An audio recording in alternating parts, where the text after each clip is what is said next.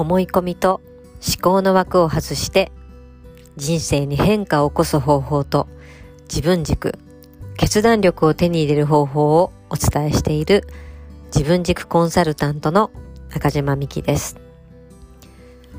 自分軸ってどんなものかというと自分の周りでどんなことが起こっても誰にどんなことを言われても最高の自分を表現していくこと。そのために必要なのが自分で自分を信じる自分軸です。自分軸を持つことがこれから自分らしく最高の自分を表現していくことにとても必要なことだと思っています。そんなことをこれから投稿していきます。